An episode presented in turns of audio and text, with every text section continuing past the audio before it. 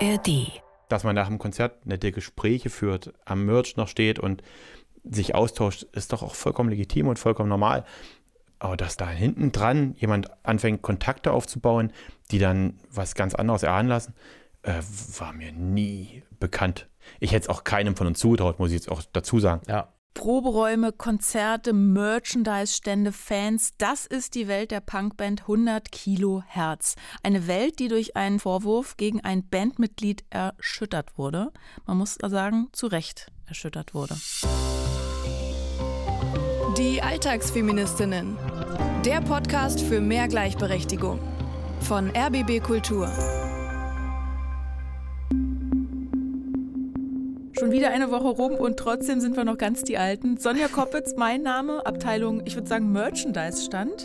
Und der Star auf der Bühne des Alltagsfeminismus ist meine Kollegin, meine Frontfrau, Johanna. Ich bin Hallo. Johanna. Hi. Auf der Bühne stehen eigentlich bei den Alltagsfeministinnen jede Woche steht da ein Fall aus meiner Praxis für feministisches Coaching. Diesmal eine Punkband, du sagst es, unter Missbrauchsvorwurf. Sonja, du bist ja schon voll in die Musikwelt abgetaucht. Bist du eine Groupie? Hast du sowas gehabt in deinem Leben, so Groupie-Momente? Ganz schlimm. Ja? Ganz schlimm. Ich schäme mich im Nachhinein wirklich dafür. Boybands, ne? also fünfte Reihe Backstreet Boys, das war ich. Äh, die Schule geschwänzt. Später war ich dann ein Sing-Fan, Justin Timberlake. Und von dem habe ich sogar mal einen Drumstick vom Konzert mir mitbringen lassen von einem Kollegen, der da gearbeitet hat. Also aber dieses Wort Groupie und alles, was dahinter steckt, und deswegen auch sage ich, schäme mich, finde ich als erwachsene Frau ganz schlimm, weil die Musikbranche ist ja leider viel rückständiger, als man denkt.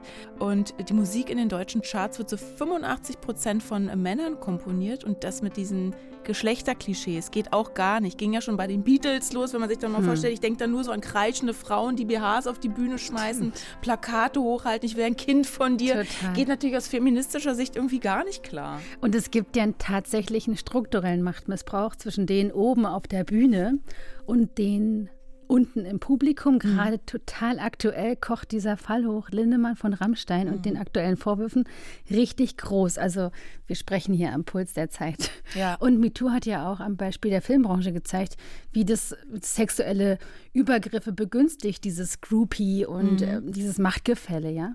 Ja, und genau das passiert ja eben in dem Fall, den wir euch heute in dieser Folge vorstellen. Es geht um sexualisierte Gewalt. Und wenn euch dieses Thema zu hart ist, euch zu nahe geht, dann äh, skippt diese Folge bitte. Männer haben wir ja nicht so oft hier bei uns, ne? Und, und jetzt auch noch eine Punkband. Wie kam es denn Ja. dazu? Die Band hat sich wie alle anderen auch aus Eigeninitiative bei uns gemeldet, weil sie eine kritische Außenperspektive auf ihr Verhalten wollten. Und wir dachten, einer kritischen Auseinandersetzung wollen wir Raum geben. Wir legen ja Wert darauf, dass hier ja jede Geschichte gleich viel wert ist. Also Teilnehmerinnen und Teilnehmer aus unterschiedlichen Kontexten haben wir da gehabt. Eine Pfarrerin, Hausbootbesitzerin, eine Bestatterin. Und wir sind ja auch ein Anti-Promi-Podcast eigentlich. das ist ja im heutigen Fall anders. 100 Kilo Herz sind in der Punk-Szene ja richtig, richtig bekannt. Spielen so auf großen Festivals, zum Beispiel mit Kraftklub oder Slime. Das heißt, da steht ja auch dann öffentlich was auf dem Spiel. Ja, natürlich. Und das ist keine Entschuldigung, aber man muss diesen Öffentlichkeitsfaktor immer mitdenken. Und dann verändert so eine Geschichte von heute auf morgen alles. Ja. Es geht Ist ja so. allen Bands so. Und ich denke mal, auch halt deswegen ist der Umgang damit so, wie er ist, weil da halt Existenzängste dranhängen. Klar. Und dann hat man halt Angst, oh, ne? Was passiert da jetzt? Macht mir das jetzt ein Gar aus? Also bandtechnisch den Gar aus. Klar. Ne? In der Öffentlichkeit ist es halt eine gewisse Distanz da. Das heißt, ich habe ein Urteil, bumm, und dann ist das erstmal da.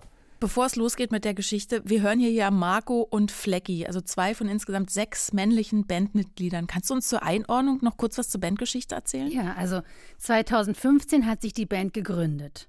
Und während Corona dann, 2020 rum, haben sie ein Album Stadtland Flucht aufgenommen, das sogar, stell dir vor, in den deutschen Albumcharts gelandet ist. Also die Band war auf dem aufsteigenden Ast bis Anfang 2021 Vorwürfe gegen diesen ehemaligen Gitarristen der Band erhoben wurden. Und genau da steigen wir jetzt mal ein in die Geschichte.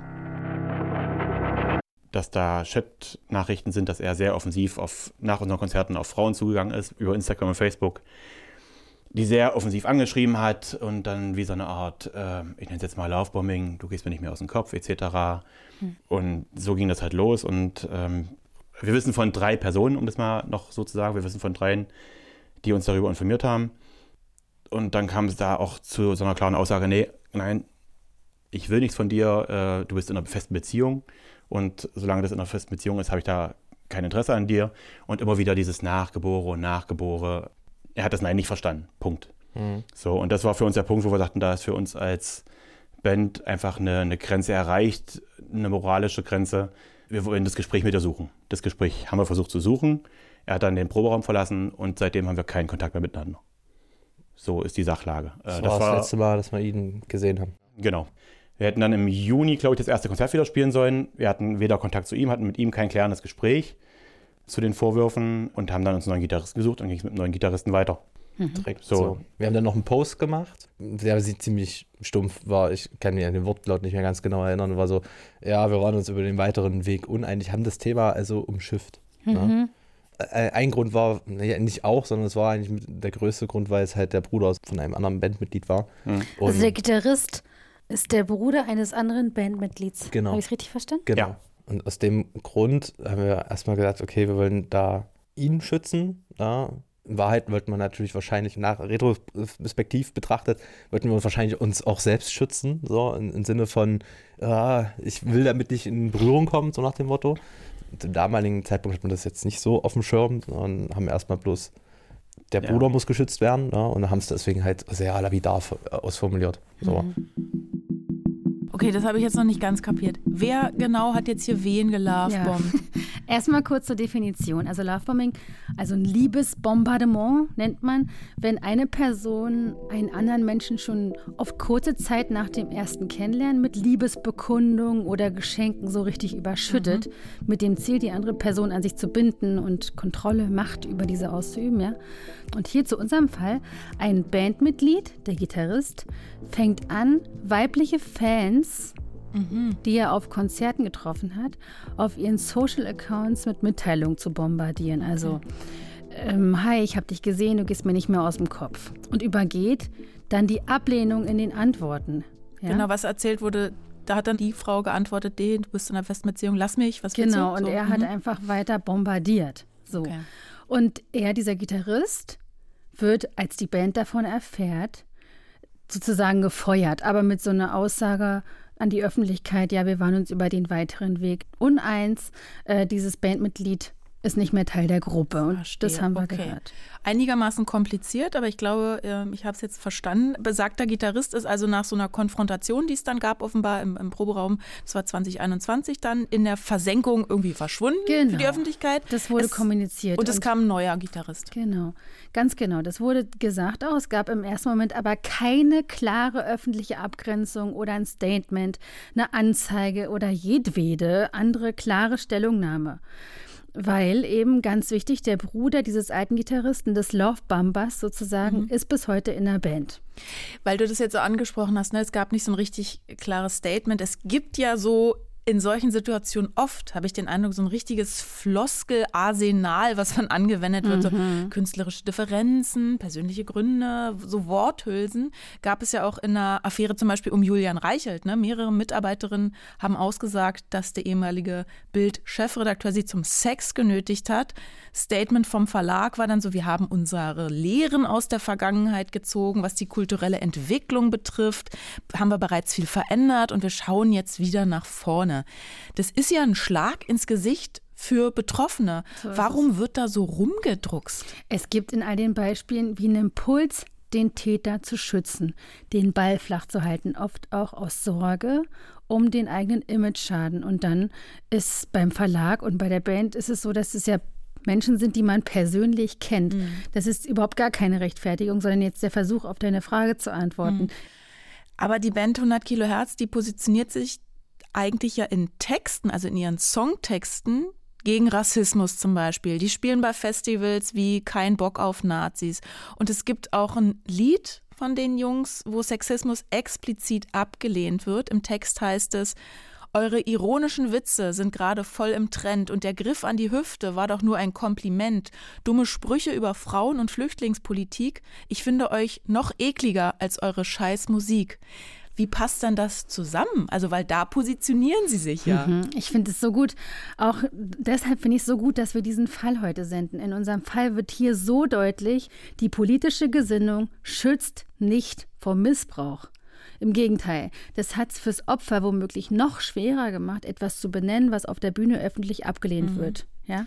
Das ist ja jetzt aber kein Einzelfall. Du hast es schon angesprochen, aktuell gibt es Vorwürfe gegen Rammstein-Frontmann Till Lindemann. Mhm. Also da ist eine junge Irin, die sagt, sie habe den Sänger bei einer Party getroffen, er habe Sex mit ihr haben wollen und sei wütend geworden, als sie gesagt hat, nee, will ich nicht.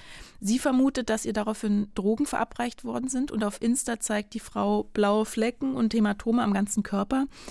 Wie ähm, die entstanden sind, weiß sie aber nicht. Oder ein anderer Fall, dem Sänger Monchi von der Band Feine Sahne Fischfilet wird sexualisierte Gewalt in elf Fällen vorgeworfen. Die Band streitet ab, hat aber nach eigener Aussage eine Awareness-Expertin rekrutiert, äh, wo sich Betroffene melden können. Versucht man da sich reinzuwaschen? Ja, es ist wirklich schwer zu unterscheiden, wo es in solchen Fällen Einsicht, Reue ist und eine echte Auseinandersetzung mit dem Thema und ein Engagement, das sich dann daraus ergibt. Mhm oder eher so öffentlicher Druck und der Versuch, seinen Kopf aus der Schlinge zu ziehen. Und ich habe mich das auch gefragt, sind die jetzt hier in den Podcast gekommen, um da diese Öffentlichkeit zu nutzen und zu sagen, schaut her, wir tun was. Aber wenn man genauer hinschaut, dann kann man an den Konsequenzen messen, war das ein Reinwaschen oder gab es da echte Aufarbeitung? Und Flecki hat das ja auch gerade gesagt, wir haben uns vorgemacht, dass wir den Bruder schützen wollten. In Wirklichkeit wollten wir rückblickend uns selbst schützen. Und das hat nicht funktioniert. Ein paar Monate später kamen neue, detaillierte Vorwürfe.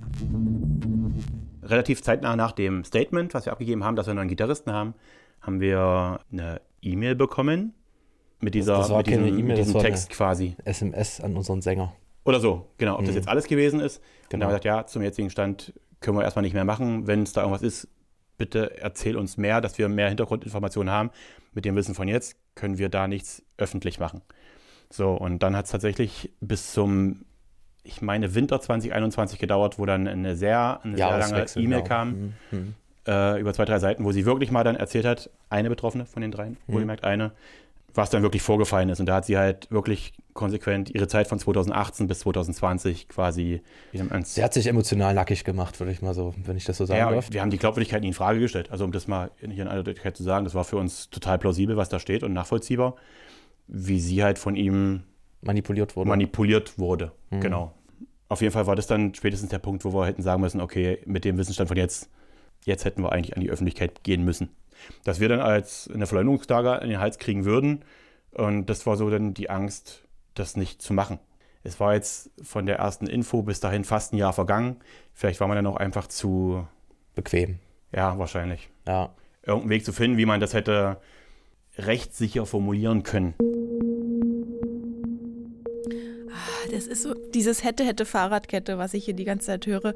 Also wieder haben sie nichts getan, diesmal wegen der Angst vor juristischen Konsequenzen oder wieder nur eine Ausrede? Ja, Sie sagen es selber, Sie haben sich nicht richtig reingehängt. Also Sie haben einen befreundeten Anwalt gefragt, der hat gesagt, lass es lieber bleiben. Und das haben Sie dann sinngemäß auch der Betroffenen geantwortet. Also unser Anwalt rät von der Veröffentlichung ab. Na gut, das ist auch so Anwaltslogik, ne? Sicher ist sicher, der macht er ja da, ne? Aber die Band, die hätte das doch zur Anzeige bringen können, oder nicht? Ja, und vor allem muss man gucken, wie kriegt man dieses Opfer unterstützt und den Täter angeklagt. Das muss immer im Mittelpunkt stehen. Und hier ist ganz klar, das ist strafrechtlich relevant. Die Band wurde Zeuge einer Belästigung. Mhm. Und natürlich kann das auch dann das Bandmitglied XY zur Anzeige bringen. Ja? ja. Ja, aber selbst wenn es jetzt nicht strafrechtlich relevant wäre, ich finde, man hat ja auch so einen, so einen Wertekodex, einen persönlichen, denke ich. Man hat doch eine moralische Vorstellung von dem, okay, die haben jetzt ein Gefühl, es ist nicht in Ordnung gewesen, was da gelaufen ist, dann kann ich doch Stellung beziehen. Da kann genau. ich doch genau. Stellung beziehen, egal was mir der Anwalt sagt oder egal was genau. im Strafgesetzbuch steht.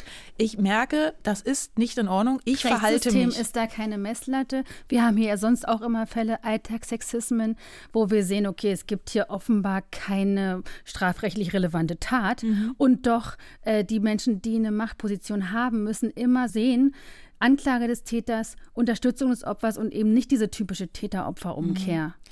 Mit Blick auf die Betroffene, die ist ja auch Fan ne, der Band und geht, weiß ich nicht, deshalb vielleicht sehr diskret vor. Also erst gab es diesen knappen Hinweis, mhm. dann die ganze Geschichte, was enorm viel Kraft gekostet haben Voll. muss und ja auch ein totaler Vertrauensbeweis ist. Also ich wende mich persönlich per SMS an den Sänger, weil das eine Person ist, die ich bewundere, der ich vertraue und auch da kommt nichts Hilfreiches ja, zurück. Wie ging es dann weiter? Die nächste Eskalationsstufe, nenne ich es mal, war der öffentliche Outcall. Also das bedeutet das öffentliche zur Rede stellen. Die Vorwürfe wurden dann durch die Betroffene öffentlich gemacht. Wie und wo hat sie das gemacht? Auf Instagram im Juli 22, also fast anderthalb Jahre nach dem ersten Kontakt. Ich lese mal den Anfang vor, Sonja. Mhm. Von 2018 bis 2020 war ich betroffen von starker sexueller Belästigung, Sexualisierung, Ausnutzung sowie psychischer Manipulation in enger Verstrickung mit zahlreichen Lügen durch den ehemaligen Gitarristen C. der Band 100 Kilohertz. Der restlichen Band werfe ich nicht Handeln vor, trotz detaillierter Beweislage sowie ein fehlendes Statement. Die Band, insbesondere der Sänger, wissen seit Beginn über die Geschehnisse Bescheid und so weiter. Also da schreibt sie richtig, mhm. ganz detailliert auf mehreren Folien, was ihr widerfahren ist. Dann äh, hören wir jetzt mal, was danach passiert ist. Und 22. Im, im ja. August kam dann der Outcall. Punkt. Genau. Wir haben eine Outcall. Da hat sie es dann öffentlich gemacht und seitdem arbeiten wir es quasi öffentlich auf. Nachmittags kam, glaube ich, der Outcall und wir haben dann abends noch das Konzert gespielt und ähm, die erste Reaktion war dann, wir können nicht mehr weitermachen. So geht's nicht. So, und muss jetzt fair dazu sagen, dass 14 Tage später so die größten Konzerte anstanden, die wir je hätten spielen können. Also, wenn man das mal zusammenrechnet, waren das irgendwie in Summe 20, 30, 40, vielleicht 50.000 Leute, die da irgendwo vor irgendwelchen Bühnen stehen. Mhm.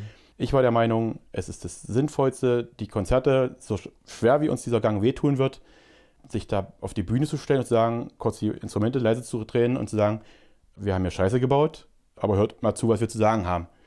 So, und dann gab es bei den ersten Konzerten da wirklich eine fünfminütige Ansage zu dem Thema, dass wir einen Fehler gemacht haben. Wobei, da muss ich noch kurz eingrätschen. So hm. ganz von alleine kam das nämlich auch nicht, weil wir haben mit dem Outcall, eine Woche später, würde ich meinen, dann eigentlich mal die erste äh, richtig gute Idee gehabt und wir haben uns Hilfe geholt. Und haben halt direkt eine Beratung gefunden, die spezialisiert ist auf Bands hm. Man als Band oder als Mensch, der da auf der Bühne steht, hat man halt eine Machtposition. Und diese Machtposition, ähm, sich darüber im Klaren zu werden und wenn man da verantwortungsvoll mit umgeht, dafür ist diese Beratung da. So. Hm. Und die hat uns dann eigentlich so ein bisschen den Kopf gewaschen und erstmal direkt gesagt, was habt ihr da für eine Scheiße gebaut? Und darauf haben wir gesagt, ja gut, wie umgehen? Idee wäre, wie du gesagt hast, damit offen umgehen und sagen, wir haben Scheiße gebaut. Punkt. So. Und das ist dann passiert. Sinnbildlich war tatsächlich die erste Mucke, die wir danach hatten, war noch ein relativ kleines Festival in der Nähe von Schwerin. Bevor wir unser Konzert angefangen haben, sind wir da vorgegangen, alle in Reihe und Glied. Und unser Saxophonist hat dann das Wort ergriffen und eine Ansage gemacht, äh, dass wir uns dafür entschuldigen, was die, wie es passiert ist, dass wir mit, hätten offen damit umgehen sollen. Und prompt kommt von irgendeinem so Typen aus dem Publikum Hals, Maul und Spiel. Und dann kam auch die richtige Antwort. Fresse, jetzt reden wir und das Thema ist wichtig und genau du solltest jetzt zuhören. Von daher war es schon fast wieder gut, dass es diesen Typen da halt gab, ne? weil das hat umso mehr gezeigt, es ist gerade echt nötig, darüber zu reden. Ne? Ja, genau. Bis heute ziehen wir das eigentlich durch. Wir haben ein Lied, das haben wir schon auch vor zwei Jahren vor dem Outcall geschrieben, wo es genau darum geht, dass wir genau solches Verhalten verurteilen. Und vor dem Lied gibt es eine Ansage und äh, das ist es. Das heißt, Sie haben den Umgang mit den Vorfällen ja richtig zum Programm gemacht ab diesem Zeitpunkt, aber halt zu spät. Also Marco und Flecki und auch die übrigen Bandmitglieder, die waren ja nicht diejenigen welche, aber sie hätten ja eben Stellung beziehen können oder müssen. So hat das für mich so ein bisschen den Beigeschmack von ja, fast schon mhm. von unterlassener Hilfeleistung. Also ich habe so ein bisschen das Gefühl, dass die Jungs sich hier auch bei uns reinwaschen wollen? Oder bin ich zu streng, so besser spät als nie und sie tun ja was?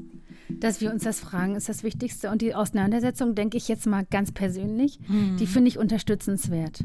Inwiefern hat man dann als Band generell eine Machtposition, um zum Beispiel was gegen Sexismus mhm. auszurichten. Also jetzt mal von Songtexten oder also Bühnenansagen mhm. abgesehen.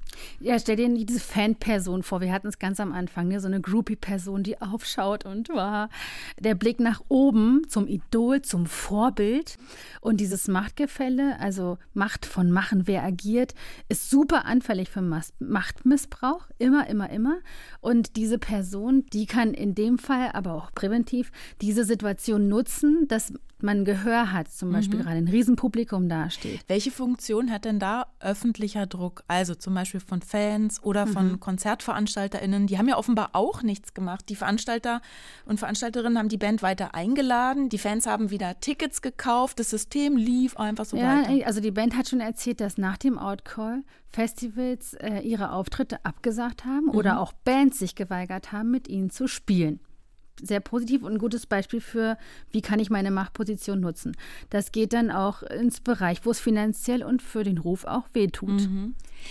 Wir haben ja schon am Anfang versprochen, es gibt hier in der Folge Hintergrund zu Frauen in der Musikszene und in den Shownotes gibt es noch viel, viel mehr dazu. Das ist extrem gut untersucht und leider sehr frustrierend, was da rauskommt. Es gibt keinen Bereich, in dem es keine Geschlechterlücke gibt im Musikbusiness. Also mehr männlich gelesene Musiker, mehr männliche Grammy-Gewinner, mehr Produzenten, mehr Konzertveranstalter, DJs. Und die Malisa Stiftung, die hat in Kooperation mit der Initiative Key Change, der GEMA und der Initiative Music as Women 2021 eine ganz, ganz umfangreiche Studie rausgebracht. Mhm. Eine Studie zur Geschlechtervielfalt in der Musikwirtschaft und zur Musiknutzung. Am besten sieht es dann noch bei den Festivals aus, also vor allem bei den kleineren. Da liegt der Frauenanteil auf den Bühnen bei knapp 20 Prozent. Oh das ist ja gar nicht. das ist doch das Gute. 2010er waren es nur 8 Prozent. Aber ich habe ja vorhin schon erzählt, die Musik in den deutschen Charts zum Beispiel, die wird zu 85 Prozent von Männern komponiert. Woran liegt das, dass Männer sich in der Musikbranche gegenseitig so die Eier kraulen? Also die Mechanismen in der Musikbranche, hm. ähnlich, also es eigentlich betrifft das den gesamten Kulturbetrieb. Es gibt keine formellen Bewerbungsprozesse, sondern Netzwerke, also Labels, Booking-Agenturen, in denen man entweder drin oder draußen ist. Also mhm. ein Hang zu Homosozialität, also auch bekannt als Männer unter sich. Quoten sind umstritten. Das ist dann immer so ein, ach, hier herrscht Kunstfreiheit und Qualität hat doch kein Geschlecht. Es lebt von diesen Seilschaften, mhm. die, muss man einfach sagen, weil es die Zahlen hergeben, die da unter Männern gestrickt und gehalten werden. Umso erfreulicher ist es, dass wir durch 100 Kilohertz jetzt mal die Lupe da so draufhalten können, auf dieses mhm. Business auch. Und naja, ich habe schon gesagt, hinterher ist man immer schlauer. Hören wir mal, was die Band im Nachhinein anders machen würde. Also spätestens zu dem Zeitpunkt, als diese SMS mit der detaillierten Täterbeschreibung kam. Hier gab es ein übergriffiges Verhalten. Mhm. Machtmissbrauch. Ja, definitiv. Mm. Ich will jetzt nochmal euch wie so ein bisschen die Regie überlassen. Was würdet ihr mit dem Wissen, das ihr heute habt, was würdet ihr machen? Hm. Ich weiß, was die wünschenswerte Reaktion gewesen wäre. Spätestens da wäre die wünschenswerte ähm, Reaktion gewesen, den Täter zu stellen. Was auch immer das denn in diesem breiten Feld bedeutet. Ne? Na, zumindest die Wahrheit zu erzählen. Genau, so. Das, das, war die wünschenswerte Situation. Zusammen mit der Betroffenen äh, genau. erörtern, was ihre wünschenswerte Reaktion mhm. ist. Ich soll ja auch so ein bisschen so eine Außenperspektive ruhig ja, mal einnehmen. Das war ja euer Anliegen. Gab es da eine Anzeige? Hm. Nein. Nach allem, was wir gelesen haben, und, aber unseres Wissens war es jetzt nicht strafrechtliches Relevantes. Es war moralisch höchst verwerflich, ohne Frage. Aber so wie wir es jetzt sehen, ist es strafrechtlich nicht äh, relevant gewesen. Und ich denke, und außerdem wissen ja viele Betroffene, das ist ja auch ein Problem, dass solche Anzeigen immer im Sande verlaufen. Nicht immer, aber leider viel zu oft. Ich bin hier gerade total in dieser betroffenen Perspektive, auch vielleicht, mhm. ich bin ja die Frau von uns dreien. Mhm. Mm, wenn ich jetzt die, die Person wäre, der das passiert wäre, dass ich sehe, okay, mein Nein wird da übergangen. Ich wünschte mir, dass genau sowas passiert. Dass, wir den, den Täter greifen, sage ich mal. Belästigung ist ja ein straflich relevantes Ding. Mhm. Bin darauf angewiesen fast, dass ihr euch damit beschäftigt. Ja, weil ich als Frau in der Gesellschaft auch die Erfahrung immer wieder mache, nicht ernst genommen zu werden. Ne? Also es trifft eigentlich ziemlich auf den Kopf, würde ich mal so sagen, dass, dass wir das hätten übernehmen müssen Hm. Na, dieses, äh, ob das jetzt quasi dieses öffentliche Sagen, hm. Der da hat Scheiße gebaut, der verhält sich so und so, passt auf. Ne? Hm. Oder ob das eine Anzeige ist, weiß ich mhm. nicht. Ne? Das war das, was man, sag, was von uns erwartet wurde, sage ich mal. Das ist ja auch der Grund, warum wir ja seit einem halben Jahr genau solche Gespräche suchen. Egal ob jetzt mit dir oder mit anderen, mhm. die uns dann einfach komplett ihre Sicht mal vorhalten und wie blöd wir eigentlich gucken. Und jetzt fühle ich mich schon wieder so ertappt in der, in der Sache, dass ich jetzt Rücksicht nehme. Für den einen, aber für genau. den Betroffenen nicht. Genau, dass ich mich wieder quasi um meinen Freund kümmern möchte, mhm. aber die Betroffene dabei vergesse. Den einen kenne ich. Die Betroffene ist für mich dann in dem Moment äh, was Abstraktes. Ich, ich kenne sie nicht. Ne? Und ich glaube, das ist auch so ein Thema, was mit reinspielt und dann entscheidet man sich halt dazu, naja, den kenne ich, weil der steht hier, den schütze ich jetzt und sie nicht. Das ist ja wirklich auch schwierig. Es gibt ja immer zwei Seiten einer Medaille. Ne? auf der einen Seite hat man, muss erstmal die Unschuldsvermutung gelten. Wenn du einen Täter hast, einen möglichen Täter, okay, muss man erstmal gucken, was ist da überhaupt passiert. So lange muss der als unschuldig gelten. Aber ich merke, dass ich krieg's im Kopf auch selber nicht hin. Und dann auf der anderen Seite dieses Stichwort, was wir jetzt hier hatten, Victim Blaming, also diese Täter-Opfer-Umkehr. Warum gibt es denn bei Sexismusvorwürfen oder Vorfällen oft den Impuls, dass dem Opfer nicht geglaubt wird. Also oft der Frau, also dass der Betroffenen sogar manchmal die Schuld gegeben wird, so nach dem Motto, kein Wunder bei dem kurzen Rock. Oder dass Hinweisen nicht nachgegangen wird. Woran liegt das? Genau, kein Wunder bei dem kurzen Rock ist das Beispiel für dieses, auch um mal zu definieren, was bedeutet eigentlich Täter-Opfer-Umkehr? Mhm. Genau das. Ja, hätte sie doch keinen Nagellack aufgetragen, sowas. das müssen wir einfach definieren, denke ich, weil das vielen Leuten nicht klar ist. Und ich denke ganz persönlich, ich brodel hier total, dieses strafrechtlich nicht relevant und Anzeigen verlaufen im Sande, weiß doch jede, das ist das allerletzte. Also die Menschen, die in der Machtposition sind, wir hatten es, müssen diese Macht nutzen, um das Opfer zu schützen. Und die Band hatte hier ein richtiges Aha-Moment. Ah, ich fühle mich gerade schon wieder ertappt, sagt er. Mhm. Und hätten wir eigentlich machen müssen und beschreibt diese Diskrepanz ganz gut. Und ich bin ganz froh, dass die beiden das wirklich einsehen und auch emotional nachempfinden konnten. Ich habe es ja. ja. erlebt. Im Zuge des Coachings haben sie sich wirklich kritisch mit Männlichkeit konfrontiert, blinde Flecken enttarnt. Ich denke, das ist eine Rechtfertigung ein Stück weit für unsere Entscheidung hier in der Redaktion, diesen Fall auch zu senden, obwohl der Eindruck entstehen könnte, dass die Jungs sich reinwaschen wollen. Ich will das jetzt nochmal aus diesem Bandkontext rausreißen in den Alltag reinschieben, weil das kann uns allen ja passieren, dass wir mal Zeuge, Zeugin werden von Machtmissbrauch, von Übergriffigkeit, von sexualisierter Gewalt. Was kann man tun, wenn man Zeugin wird? Hast du einen Fahrplan oder sowas für uns? Feminismus to go. Drei Punkte. Erstens, verstehe, dass Machtmissbrauch und sexualisierte Gewalt wirklich überall auftreten. In deinem Zuhause, aber auch in deiner Dienstabteilung, in, in jedem Verein. Also schau. Awareness, ja. Genau. Dass man schon mal aufpasst und guckt. Ja. Zweitens, weil vermutlich dir bekannte Personen involviert sein werden, siehe der Bruder in der Band, mhm.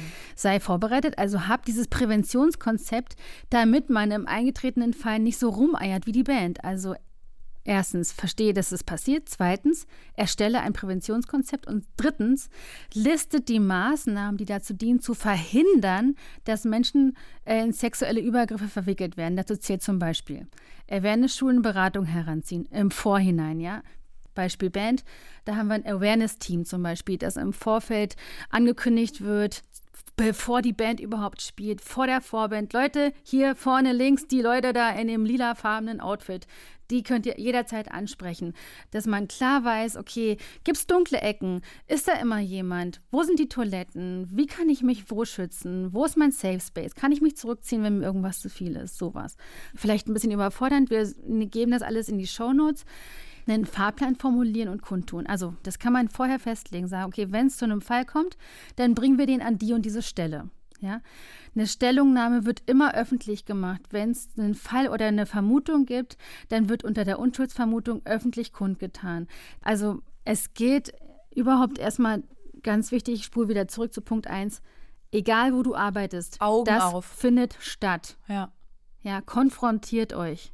Na gut, es kann aber auch sein, ich stecke da wahnsinnig viel Arbeit rein. Ich schreibe mir da so Leitlinien auf, habe ein Präventionskonzept, habe dann ein Awareness-Team und so und dann passiert aber nichts, dann war das ja alles für die Katz. Dann brauche ich es eigentlich gar nicht machen, oder? Das ist die Falle. Wir wollen Maßnahmen, die dazu dienen, zu verhindern, dass Menschen in sexuelle Übergriffe verwickelt werden. Mhm. Genau deshalb tun wir es ja. Also, okay, wenn alle wissen, da sind Leute, die aufpassen, da sind Leute, die sich des Themas bewusst sind und die was tun würden, das alleine verhindert vielleicht, hoffentlich schon, dass es überhaupt so weit kommen muss. Hoffentlich schon. Und wenn, dann sind wir vorbereitet. Ich bin gespannt zu hören, was die Band geändert hat, was sie heute anders machen. Wie ist euer Umgang mit den weiblichen Fans? Mhm. Ist ja auch nochmal ein Punkt, ne? Wie geht's mir endlich mit meiner Machtposition? Wie geht's euch in eurer Situation im Umgang mit den Groupies? Vamos. Im Zuge der Auseinandersetzung wurde ja dann auch sowas wie ein interner Bandkodex ja auch mal formuliert. Also nach dem Outcall haben wir uns ja wirklich auch hingesetzt, was sind denn jetzt wirklich No-Gos, die so einfach nicht gehen. Und da gehört eben genau sowas dazu. Ich nenne es jetzt mal so, dass man natürlich Nachrichten bei Instagram bekommt. Also auf Bandprofil. Ähm, Genau, aufs Bandprofil, Mhm. dass solche Dialoge eben auch da bleiben und nicht ins Private verlagert werden oder sowas. Weißt Ganz- du? Oder Also vielleicht kurz ums Technische. Äh, das hat einfach den Hintergrund, auf das Bandprofil haben mindestens drei, vier, wenn nicht so alle, den Zugang genau. und man kann sich gegenseitig kontrollieren. Man sieht halt, da geht einer über die Grenze, den kann ich jetzt mal einfangen. Genau. Und ihm sagen, hey, hör mal auf, das, das, das, das machen wir jetzt aber Genau. nicht. So, ne? Genauso wie nicht mehr proaktiv eine Freundschaftsanfrage rausschicken. Ja. Facebook mit, und solche mit, mit Geschichten Privaten, oder sowas. Mit dem Mit den Privaten. Genau. Was, was unser So, und das sind einfach so Sachen, das, das war uns klar, dass das eigentlich so Ich- sein müsste von Anfang an. Ich habe das halt nie für mich persönlich in Erwägung gezogen. Genau, genau. Da bin ich davon ausgegangen, dass das für keinen eine Option ist. Ja, genau. Und wie, ja, das ist aber anscheinend, das ist halt kein Konsens. Ja. Ne? Gesellschaftlich schon gar nicht. Mhm. Ja, es muss ja auch gar nicht die Band selbst sein, sondern einfach was direkt vor der Bühne passiert. Hm. Dafür einen Blick zu entwickeln. Nee, Also man hat gesehen, wenn da jemand mit einer abgebrochenen Bierflasche vielleicht rumgerannt hat Genau. und die sich ins Leder gegangen sind. Das habe ich mitbekommen. Aber äh, meine Antennen waren jetzt nicht so fein, dass ich jetzt geguckt habe, oh, da, da wird eine äh, Frau bedrängt oder angetanzt und die will das eigentlich gar nicht. Den Blick dafür hat man vielleicht vorher einfach gar nicht gehabt.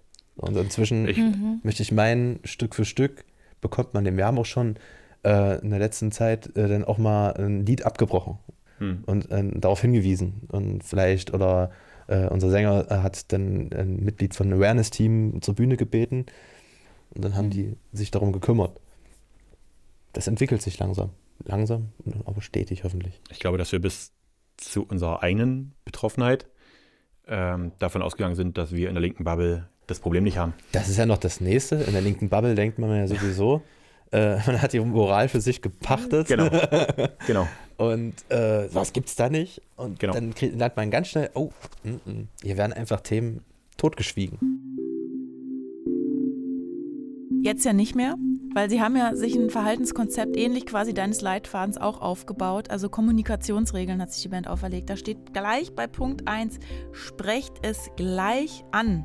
Da heißt es auch, nicht in Rechtfertigungstiraden verfallen, positive Fehlerkultur pflegen, an Lösungen arbeiten, Ehrlichkeit und Transparenz immer mit Ausrufezeichen hinter, Umgang mit den Fans, was ja auf diesen Fall dann auch abzielt, ab jetzt keine privaten Freundschaftsanfragen zum Beispiel mehr schicken und so weiter und so fort. Es gibt ja auch wirklich, Göttin sei Dank, inzwischen viele solcher Awareness-Konzepte in der Musikbranche, zum Beispiel bei Festivals, auch gegen Rassismus. Also das Bewusstsein dafür scheint in den letzten Jahren stark zugenommen zu haben. Es gibt zum Beispiel den Leitfaden von Save the Dance, der das Nachtleben zu einem sichereren Ort machen soll. Also da werden konkrete Punkte angesprochen, die Veranstaltende sich fragen sollten. Da steht zum Beispiel, Achtet ihr bei Bands und KünstlerInnen darauf, ob sie problematische Hintergründe, zum Beispiel Verbindungen zu rassistischen Organisationen äh, oder sexistischen Vorkommnissen haben, etc.? Gibt es dunkle Ecken, die Übergriffe begünstigen? Wenn ja, hat das Personal ein Auge drauf? Gibt es einen Rückzugsraum für Betroffene? Wenn nein, könntet ihr einen schaffen? Und so weiter. Und als alltagsfeministische Musikfans können wir ja auch Einfluss nehmen und mehr Diversität in der Musikbranche fordern zum Beispiel. Ja, dazu hat die Initiative Key Change, also Tonwechsel, gute Ideen. Es gibt zum Beispiel eine Liste von Festivals, Labels, Locations, Websites und so, die diesen Key Change Pledge, also eine Art Selbstverpflichtung, unterschrieben haben. Wer noch nicht dabei ist, kann nominiert werden und muss sich dann mit dem Thema befassen. Da fehlt jetzt an dieser Stelle eigentlich nur noch das Fazit von 100 Kilohertz. Ich will mal wissen, was ihr heute mitnehmt. Wie geht's dir? Was war neu? Was bewegt dich gerade? Naja, neu war, oder was heißt neu war, das ist, es tut gut oder es ist wichtig, glaube ich, immer wieder vor Augen geführt zu bekommen, dass man in all den Denken, in den Diskussionen oft den Fokus verliert und dann immer wieder abrutscht zu dem Bandmitglied oder whatever, ne? Dem, und gar nicht so den Betroffenen. Man, man rutscht da immer wieder weg. Dein Kopf sagt, ey, hier, ne, da ist, es geht um die Betroffene. Das Gefühl rutscht immer wieder Richtung dem, der greifbarer ist. Hm. Ja, der halt gerade näher dran ist. Seelisches Leid des Täterbruders versus seelisches Leid der Betroffenen. Ja. Wie geht's dir, Marco?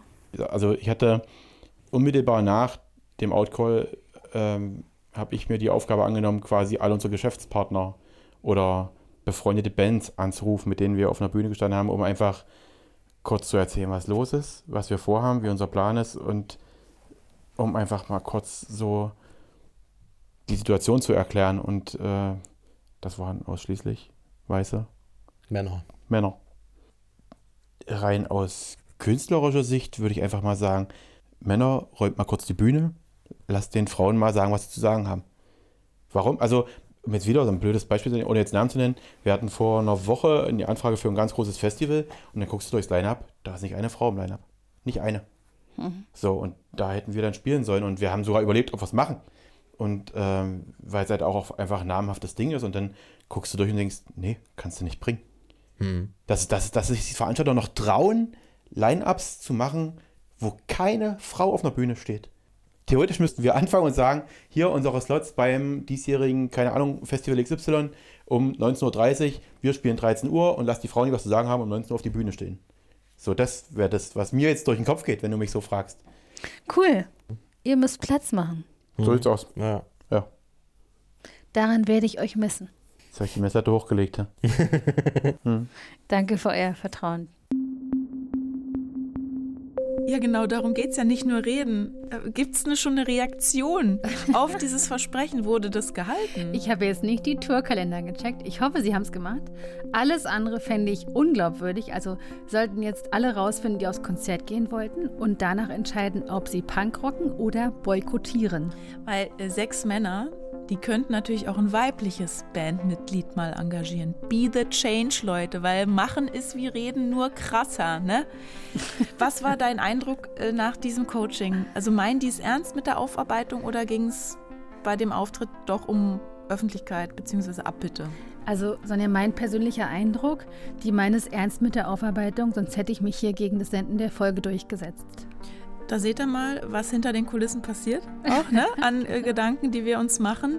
Passend zum Thema empfehlen wir euch an dieser Stelle auch mal in den anderen Podcast reinzuhören. Es gibt ja wirklich nicht nur die Alltagsfeministinnen, es gibt zum Beispiel auch Talk mit Tees von SWR 3, moderiert von Christian Tees. In der aktuellen Folge hat er passenderweise nämlich auch jemand aus der Musikbranche zu Gast, und zwar Sänger Tees Uhlmann.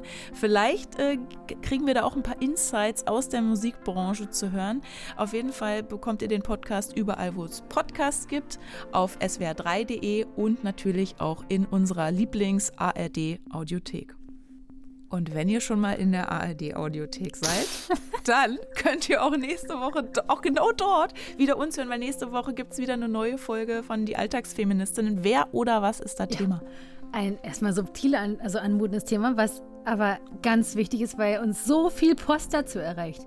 Wie gehe ich damit um, wenn ich mich auf den Weg gemacht habe, um Alltagsfeministin zu werden und mein Umfeld macht dich mit, ah. reagiert genervt oder mit Unverständnis.